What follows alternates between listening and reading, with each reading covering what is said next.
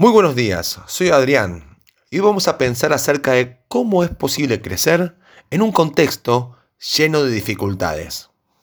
Al leer los versículos 19 al 23 de Mateo 2, nos damos cuenta que la iniciativa de Jesús no fue fácil. A sus dos años de edad aproximadamente, vimos que tuvo que huir a Egipto, conforme al plan de Dios, para recibir protección del mal que Herodes quería infligirle. Luego de la muerte de este perverso hombre, su reinado fue dividido entre cuatro de sus hijos por orden del emperador. La tierra de Judea quedó bajo el gobierno de Herodes Arquelao, lo cual no le dio tranquilidad al corazón de José, por lo que decidieron ir a vivir a Nazaret, en Galilea. Recordemos por un momento que esta región sería lo equivalente a vivir en una tierra despreciada hasta por los mismos judíos. Ahora bien, en Lucas 2.40 nos encontramos con las siguientes palabras. Y el niño crecía y se fortalecía y se llenaba de sabiduría y la gracia de Dios era sobre él. A pesar de que su vida corrió riesgo desde muy pequeño y que tuvo que huir al extranjero, a pesar de que tuvo que vivir en una región que no era vista como un lugar de honor, sino más bien despreciada, Jesús creció bien. No fue el contexto lo que condicionó su crecimiento. Es frecuente que al ver a una persona que no fue favorecida por las circunstancias, entendamos que no tiene las mismas posibilidades para lograr un buen final. Pero la vida misma del Señor Jesús nos enseña que no es así. Las circunstancias no pueden condicionar una vida cuando obra la gracia de Dios a favor. Debemos procurar vivir en esta gracia, ya que por ella es que podemos ser llevados por Dios mucho más allá de lo que nos podemos imaginar.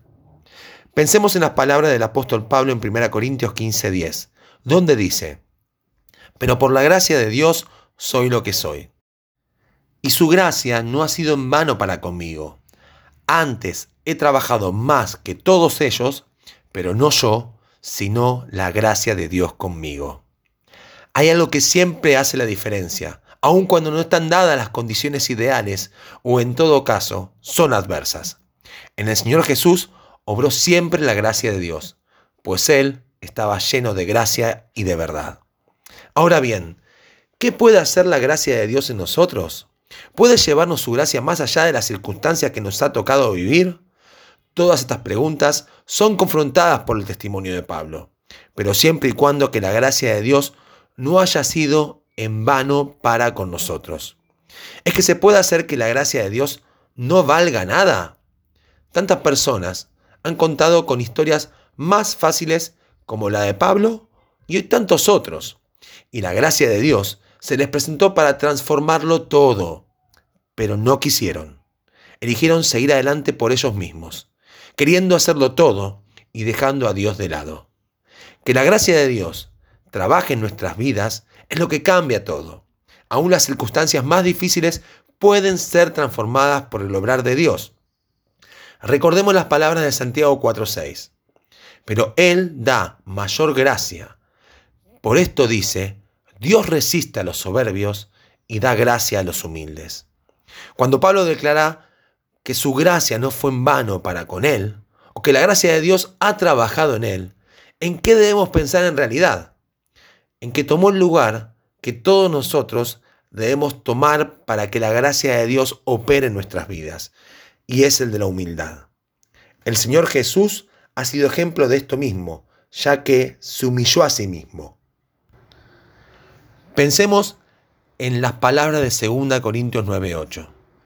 Y poderoso es Dios para hacer que abunde en vosotros toda gracia, a fin de que, teniendo siempre en todas las cosas todo lo suficiente, abundéis para toda buena obra.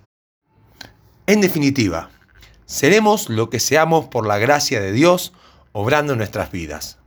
Y no dudemos que Dios es poderoso para que la misma gracia abunde pero consideremos cuál es su propósito en todo esto.